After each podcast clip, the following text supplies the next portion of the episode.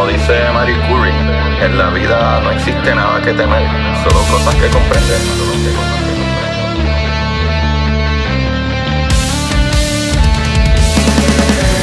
Recuerden correr y buscar la manera de aprender que más le divierta.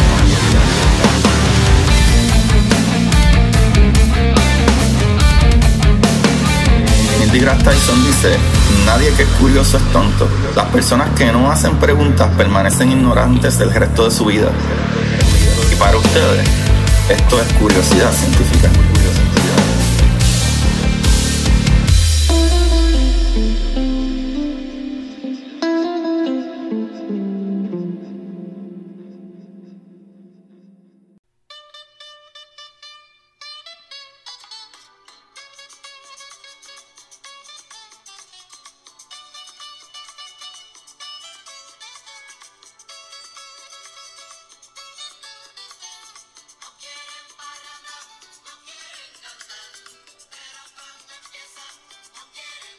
Buenas de curiosidad científica, bienvenidos sean todos nuevamente a este su programa de curiosidad. Con ustedes les habla su host Agustín Valenzuela y súper emocionado porque el día de hoy es un capítulo muy especial ya que hablaremos de toda la maravilla de la ciencia que se está haciendo en este año es que increíble, Corillo. Ya, ya van a ver, pero qué chévere que estamos en Navidades, papá. Y empezamos con un poquito de Navidad criolla puertorriqueña para todos aquellos que me escuchan en cualquier otro país. Ah, bueno, obviamente, Corillo, no puedo cubrir todo, ¿verdad? No puedo cubrir todas las facetas de todas las cosas maravillosas que hemos hecho, pero diría que las cosas que a mí me emocionan muchísimo, pues voy a tocar varias de ellas que están rompiendo, rompiendo en las noticias y haciendo historia, literalmente. Y eso me emociona un montón, me emociona un montón, de verdad. Pero, Corillo, muchas gracias, muchas gracias a todos los que se siguen suscribiendo, los que siguen dándole play a los capítulos semana tras semana y bienvenido a todos aquellos que le dieron play por primera vez a esto, que yo sé que la van a pasar brutal. Ah, corillo. Acuérdense de seguirme en Curiosidad Científica Podcast en Instagram, en Curiosidad Científica Twitter.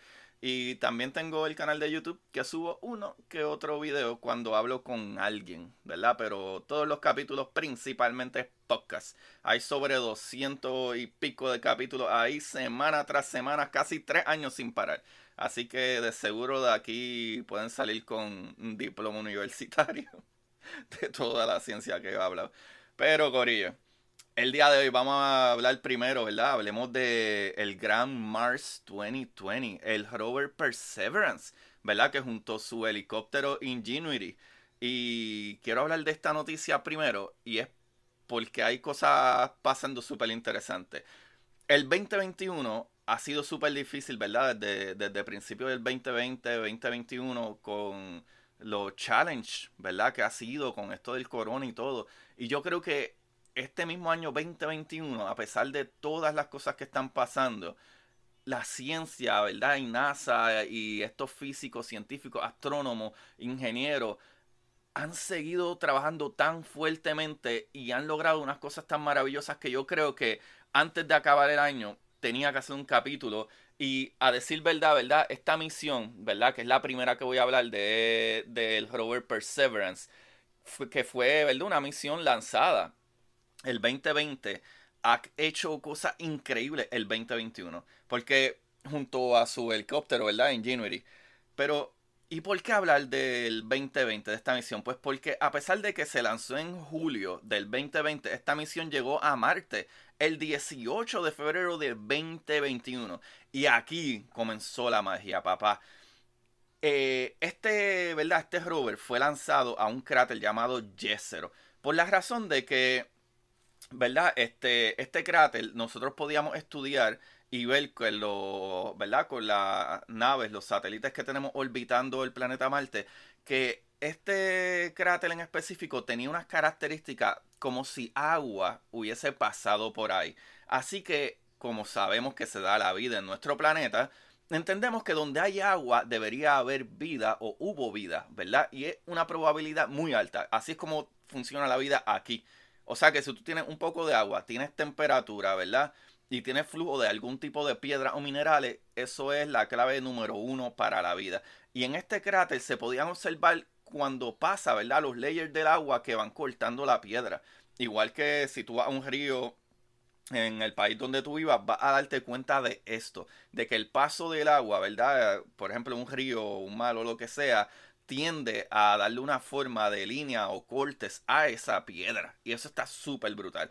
Así que enviaron ese, ¿verdad? Ese rover, el Perseverance, con su helicóptero. Que tenemos un helicóptero en Marte ahora mismo volando. Y ya ha hecho sobre 15, 16 vuelos. Algo ridículo. Súper brutal. Podemos volar en Marte. Eso está brutal. Pero, Corillo, lo brutal con esta misión es que tenía unas prioridades. ¿Sabes? Y les voy a mencionar varias de estas prioridades, chavalitos. Por ejemplo, una de las prioridades era la astrobiología. O sea, estudiar qué pudiera haber, ¿verdad? Estado vivo en un momento y qué se podría localizar ahora. También está el, ¿verdad? Otra de las cosas es el proceso geológico de la superficie de Marte. O sea, los cambios en esa tierra, ¿verdad? En ese ambiente, el cual entendemos que en un momento Marte tuvo que haber sido bien parecido a la Tierra.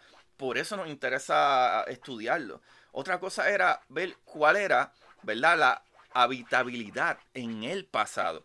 Si en verdad Marte era tan parecido a la Tierra, pudo haber tenido, ¿verdad? Las características suficientes para albergar vida, ¿verdad? La habitabilidad. Y eso está súper brutal. Otra cosa más era si en verdad estas cosas eh, ¿verdad? Eh, eh, se confirman, podría entonces traer la pregunta si hubo vida pasada en Marte, en ese planeta. Y eso está súper brutal. Entonces, ¿cómo podemos hacer eso? Pues Corillo, se puede hacer eso viendo las vías señales, las bioseñales, ¿verdad? Las señales biológicas que se pueden ver en materiales en ese suelo de Marte, ¿verdad? Que se puedan encontrar elementos o cosas orgánicas. Entonces, aparte de eso, esta misión, ¿verdad? Eh, eh, también tiene un equipo, ¿verdad? una herramienta que puede capturar material para estudiarlo luego, ¿verdad? Un poquito después. ¿Y cómo lo estudiamos luego, chavales? Pues con otra misión que va a recoger y traer, ¿verdad? Esa muestra a la Tierra de vuelta.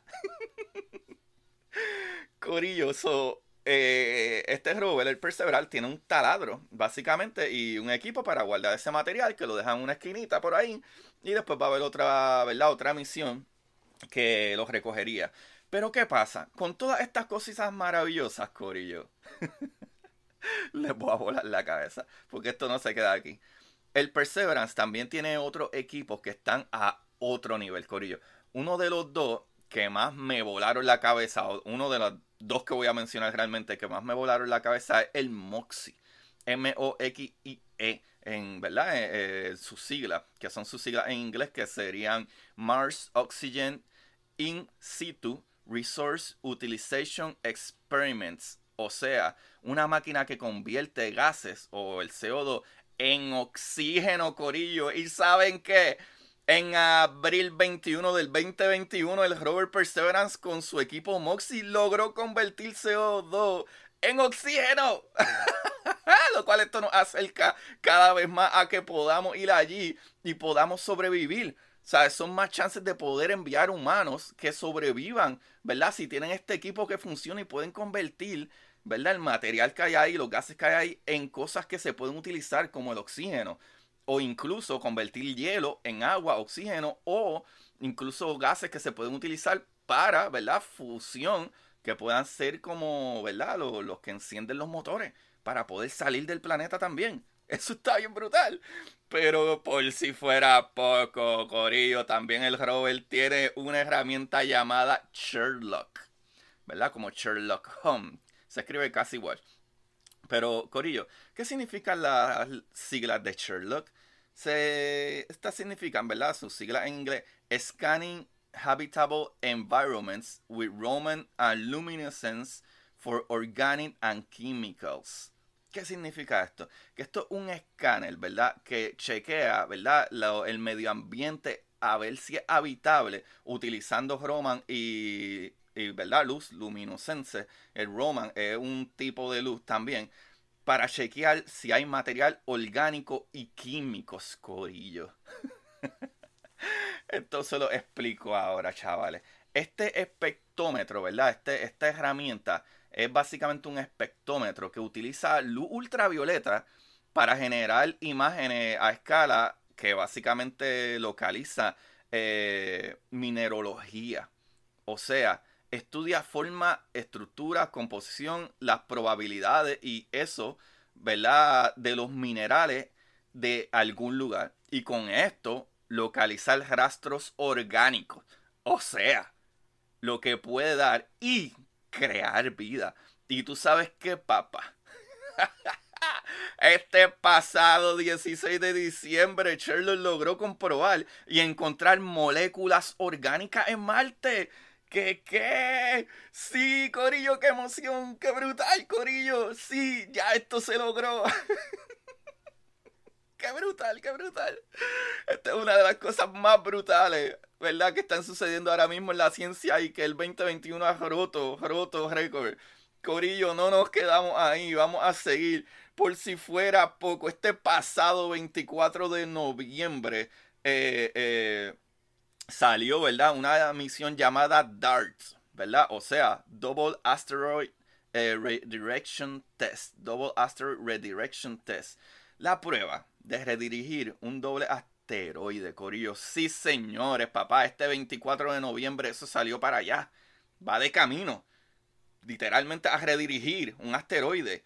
Eso está brutal. O sea, esto será parte de las pruebas de defensa contra objetos masivos que sus órbitas pueden terminar en nuestra colisión, ¿verdad? En colisionar con nuestra Tierra. Por lo que no queremos, ¿verdad? Que nos pase como les pasó a los dinosaurios. Pues esta prueba o misión, ¿verdad? Se va a estrellar contra un asteroide doble para cambiar su órbita. Corillo, esto está brutal, esto está pasando. O sea, eh, este podría ser el primer paso a defendernos, ¿verdad? De asteroides o cualquier cosa que venga por ahí. Si la encontramos a tiempo, hacemos los cálculos y sabemos cómo funcionan las órbitas. Y si sabemos cómo funcionan las órbitas, podemos decir, ok, este asteroide de aquí a unos 70 años, si sigue su órbita, va a terminar colisionando con nosotros. ¿Qué podemos hacer? Enviar una misión que cambiemos su órbita un chispitito para que tarde 3.000 años más y despreocuparnos por ello. Esto está pasando, esto es lo que se está haciendo con la misión DARTS. Como dije ya, ¿verdad? Si los cogemos a tiempo. Y mis amigos, para mí es una noticia espectacular. Lo cual más brutal aún. La información sobre este asteroide, ¿verdad? Que se escogió, fue recogida por el gran y grandioso y maravilloso radiotelescopio de Arecibo. ¡Hey, baby! El nombre de este pequeño asteroide, por los que le interesa, es eh, Dimorphos, descubierto en el 2003 por el radiotelescopio de Arecibo, Puerto Rico, chavalitos. ¡Qué cosa más bella, chavales! ¡Qué cosa más bella! Ahora, esto no acaba todavía, todavía estamos a mitad de camino. Sin hablar, ¿verdad? Del gran Parker Probe, no podemos acabar el capítulo. Pero, ¿quién es Parker? ¿verdad? Pues aparte del apellido de Spider-Man, Peter Parker. Parker es la nave que se lanzó en el 2018 para estudiar de cerca nuestra estrella, Corillo, o sea, el Sol. Hay muchísimas cosas del Sol que no entendemos. Y una de ellas es que hay áreas del Sol que son muy, muy calientes y otras que no, ¿verdad? Aunque no hagan sentido. Por ejemplo, una de estas áreas es la corona del Sol. Para que ustedes tengan una idea, la corona del Sol es como si fuera la atmósfera del Sol.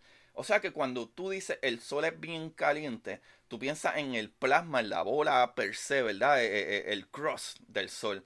Pero ¿qué sucede? Eh, la corona, o sea, como quien dice, la atmósfera o la parte de afuera del Sol, está alrededor de un millón de grados Kelvin. Corillo, Kelvin, no Fahrenheit, no Celsius, Kelvin. Lo cual eso sería un más o menos unos mil, como un millón ochocientos mil Fahrenheit. Temperaturas ridículamente ridículas. O sea que la corona del Sol es más caliente que la superficie del Sol. O sea que esto es una loquera. Por eso es que tenemos que estudiar esto como que qué está pasando. Y lo brutal es que poder observar la corona era tan difícil porque una manera de poder verla es simple y sencillamente cuando hay un eclipse solar. ¿Verdad? Cuando el sol es tapado y podemos ver el brillo de afuera de la corona. Así que teníamos que enviar este, eh, ¿verdad? Esta, esta nave, esta Parker, a hacer esa misión porque no hace ni sentido las medidas que tomábamos de que la corona es mucho más caliente que la misma corteza del sol. Pero así es. Y esta nave, papá, fue a estudiar eso. Y mucho más caliente que la superficie del sol es una loquera. O sea, el plasma directamente no está tan caliente como la corona. Pero aparte que esto está súper a lo loco, vamos a seguir con esto que está mucho más increíble. Muchachos, por si esto fuera poco, una vez más, la raza humana hace historia. El 17 de diciembre de 2021, o sea, hace unos tres días, desde la grabación de este episodio, la nave Parker tocó por primera vez el sol. Esto es algo histórico. La nave Parker entró a la corona del sol y tocó la corona del sol. O sea, tocamos el sol por primera vez. Qué grasa más brutal la grasa humana, Corillo, la humanidad haciendo historia. Qué brutal. Y ustedes se preguntarán, pero Agustín, ¿cómo es que un equipo no se derritió? Excelente pregunta, chavalitos. Corillo, la corona del Sol, a pesar de su temperatura, no existe tanta presión, o sea, no es tan densa. Y me explico. Al un objeto o material no tener tanta presión o estar tan denso, la temperatura no te afecta igual. Ejemplo, si tienes una temperatura, digamos, la mitad de la temperatura de la corona del Sol, pero en el agua, que tiene una alta densidad, cualquier cosa se hubiera derretido. Pero al tener menos presión, ¿verdad? O densidad, la nave pudo sobrevivir con su escudo. Y ¡boom! Volando cabezas, Corillo. ¡Qué loquera! Sí, Corillo, sí. Las cosas cuando tienen más presión, dependiendo su, ¿verdad? También su temperatura, si tienes más presión, no necesitas más temperatura para crear una fricción ridícula y destruir eso. Cuando tienes más temperatura pero tienes menos presión, no, no, no daña o no derrite o no, ¿verdad? Este, no creas la temperatura suficiente, aunque tenga una temperatura alta, no es tan dañina como cuando hay una alta presión. Eso es una loquera. Y, pues, es física, ¿qué te puedo decir? Pero ahora, para el gran final de este 22 de diciembre. Chavales, como les dije, yo estoy hablando de unas de las cuantas cosas que están sucediendo, que están haciendo historia, que están rompiendo los libros, que están rompiendo las cabezas humanas. Y una de las más grandes es con la que voy a culminar. Y es una de las que más yo he esperado. Yo llevo más de 10 años esperando porque esto suceda desde que me enteré de esta misión, Corillo. Este próximo 22 de diciembre, o sea, nuevamente este año 2021, para que sepan todas las cosas que estamos rompiendo en historia este 2021. Eh, después de unos 20 años más o menos de preparación, se va a lanzar el telescopio espacial más grande y fuerte en la historia. Este telescopio es del tamaño de una cancha de tenis el James Webb Space Telescope. ¡Yes! ¡Dios santo! Este telescopio no va a estar en órbita alrededor de la Tierra, no, papá, va a estar en un lugar a 1.5 millones de kilómetros de la Tierra, o sea, un millón de millas de distancia de la Tierra, lo cual realmente orbitará el Sol, pero en un lugar muy especial. Este lugar se llama Lagrange 2, el punto Lagrange número 2 existen unas 5 o 6, ahora mismo no me acuerdo bien, creo que 5, de estas áreas, pero hay solamente una o dos que son eh, áreas que son este, estables para orbitar. Corillo, primero, ¿verdad? Esta, este, este telescopio orbitará junto, ¿verdad? Básicamente en el punto donde va a estar en Lagrange, orbitará básicamente junto a la velocidad de la Tierra y la Luna. So, básicamente eclipsando el Sol. O sea que es como si tú tienes una persona que es más alta que tú y estás queriendo ver un concierto y tú te sigues moviendo a la derecha y este gigante frente de ti se sigue moviendo al frente tuyo a tu misma velocidad y no hay manera de que tú puedas ver la tarima. O sea, el cantante no lo va a ver. O sea que básicamente así va a ser la Tierra bloqueando el Sol la mayor parte de la radiación del Sol. No toda, porque el Sol es gigantesco, pero bloquea la mayor parte de la radiación del Sol, haciendo que entonces este telescopio se proteja. Y ya van a ver por qué hay que proteger este telescopio de esta radiación. ¿Sabe? Este telescopio, que obviamente necesita protegerse, tiene un escudo que lo protege. ¿Sabe? Por ejemplo, el escudo tendrá unas temperaturas que lo protegerán al telescopio como tal, a los cristales que tiene, que es donde recibe la luz. Pues la temperatura que va a coger ese, esos escudos son alrededor de 185 grados Fahrenheit, o sea, unos 85 grados Celsius. Pero los espejos, o sea, el telescopio, lo que recibe la luz, tiene que estar, ¿verdad?, a unos negativo 388 grados Fahrenheit, o sea, negativo 233 Celsius. ¿Y por qué, muchachos? Ah, porque este telescopio es de infrarrojo, Corillo, infrarrojo. ¿Qué sucede con esto, chavalitos? Eh, existen ondas, ¿verdad? De eh, la luz. La luz viaja en ondas, ¿verdad? La radiación, la luz que viene del sol, de la bombilla, todo, viene en ondas. Pero igual que las ondas de tu microondas, con que calienta el arroz, o, o las ondas de radio por donde escuchas tu programa de radio mañanero, todos son ondas de luz, pero todas tienen diferentes frecuencias.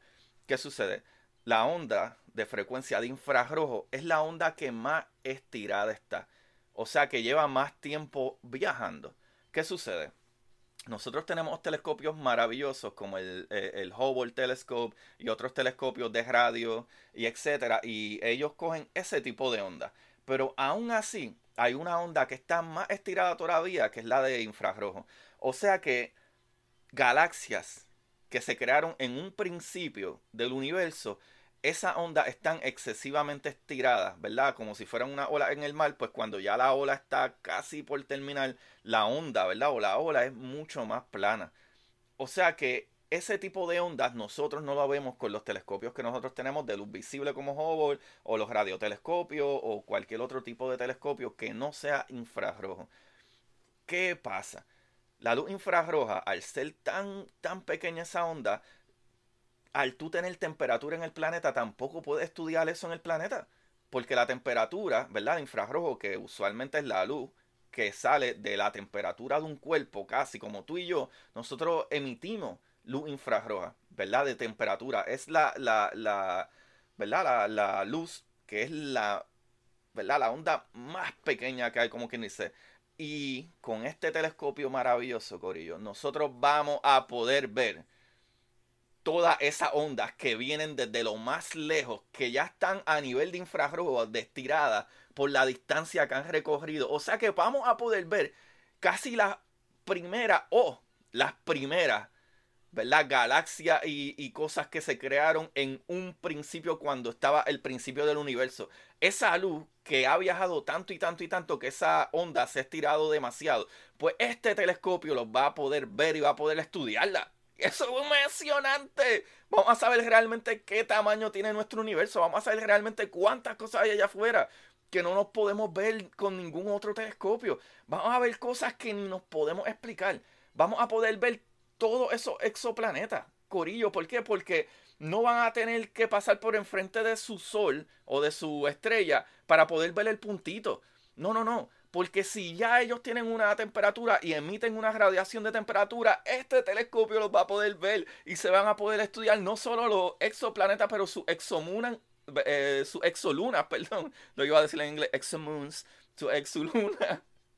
Y, y todas estas cosas, aparte de que este telescopio va a tener un equipo que vamos a poder estudiar los diferentes rangos de la luz que atraviesa gases en otros exoplanetas y en otras lunas. O sea que vamos a saber qué contenido realmente tiene de gases que son gases como los que se pueden apreciar en nuestra atmósfera que dan señales de que pueden ser planetas habitables realmente. esto está brutal y esto sale el 22 de este mes de diciembre, Corillo. Y si ya escucharon este episodio tarde, pues están tarde, pero todavía están a tiempo porque porque este, ¿verdad? Una vez lanzado, el James Webb debe de tardar unos 30 días en llegar a su punto Lagrange, el Lagrange 2. O sea, ¿verdad? Eh, eh, que vamos a ver cuando empiece este telescopio a funcionar en enero del 2022. Así que si escuchaste esto el año que viene, te vas a haber perdido, ¿verdad? El despegue de este telescopio maravilloso. Pero vas a ver la ciencia a primera mano, Corillo. Qué brutal, qué brutal. Corillo, por si no lo sabían, el punto Lagrange y otro detallito que quiero poner aquí es que había este muchachito que se llama Joseph Louis Lagrange de, eh, ¿verdad? El, 18th centuries, ¿verdad? De, de, la, uh, ¿verdad? Los 1700 por ahí. Este muchacho Lagrange encontró la solución a lo que se llama el Three Body Problem, ¿verdad? El problema de los tres cuerpos, o sea, la órbita triple, ¿verdad? Que sea estable. Y Joseph Louis Lagrange fue el que logró hacer los cálculos que hacían, ¿verdad? O, se podía trabajar de cómo hacer estable una órbita de tres cuerpos juntos. Y es Lagrange y por eso esos puntos se llaman eh, de Lagrange Point. Los puntos de Lagrange, que son esas localizaciones específicas en el espacio, en nuestro sistema, donde podemos poner este tipo de equipo y van a orbitar ahí por muchos años sin tener ningún problema. Muchachones, qué brutal, qué brutal. Mano, qué brutal. Lo de Sherlock. Ya se descubrió, loco, que hay, que hay, que hay pruebas de, de material orgánico en Marte. Ya se descubrió. Eso está lo loco. Corillo, o sea que estamos a un paso, a un paso de literalmente de descifrar, papi, tú sabes que aquí hubo vida realmente. Ya se encontró el material orgánico, ya se probó de que tuvo que haber, eh, eh, ¿verdad? Eh, existido erupciones volcánicas, los cuales hubo, ¿verdad? piedra suelta y piedra volcánica ahí y varios cuerpos por eons, ¿verdad? Muchísimo, muchísimo tiempo de agua que siguió pasando por todo eso. Y que sabemos, Corillo, que en nuestro planeta, donde hay temperatura, ¿verdad? Donde hay algo termal, o sea, en Marte volcanes, con agua pasando por encima, que tiene lo que necesita, crea minerales, crea eh, material orgánico y se crea vida. Empezando por bacterias y terminando, terminando con, tú sabes qué, población como la que hay en nuestro planeta, desde que hubo dinosaurios hasta que haben, o existen todas las especies que existen hoy en día. Corillo, estamos ahí al otro lado de eso. Eso está brutal. Qué brutal, Corillo. Este 2021, a pesar de todos los challenges, ¿verdad? Que hemos tenido, todos los problemas y, y cosas que han sucedido, el corona y todo. Corillo, seguimos innovando y estamos haciendo historia. Así que estén felices que este nuevo año 2022, la ciencia y curiosidad científica a Agustín Valenzuela le van a traer mucho, mucho más. Y ya ustedes saben, Corillo, consigan mis libros en Amazon. Eh, la exploradora Titán, Agustín Valenzuela Alvarado. Y mi libro, este, ¿verdad? La exploradora no es para niños, pero es de acción, aventura.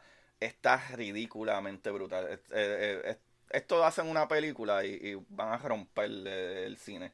Y mi otro libro, Curiosidad Científica, El Universo en Arroz con Habichuela. Mi otro libro que igual que el nombre del podcast, Curiosidad Científica, pero el subnombre es El Universo en Arroz con Habichuela, para que aprendan física básica. Esto es para todas edades, para que sus niños pequeños se enfiebren y empiece a gustarle la ciencia. Porque yo explico esto, mira, en arroz con habichuela. ya saben, vayan a Amazon o escríbanme directamente a mí y me ayudan un montón, de verdad. Eh, los links están en mis páginas de Instagram y Twitter como Curiosidad Científica Podcast. Búsquenme y denme, ¿verdad? Seguir. Y muchas, muchas gracias. Feliz Navidad. Porque, ¿verdad? Ya esta semana, cuando salga el próximo capítulo, ya habrá pasado Navidad. Así que feliz Navidad próspero año nuevo y que la pasen brutal. Y no se apuren, el otro lunes sí va a haber capítulo también. Pero obviamente la Navidad es sábado, así que feliz Navidad, Corillo. Y los dejo ahí con eso. Así que ya ustedes saben, sigan buscando la manera de aprender. Que más les divierta.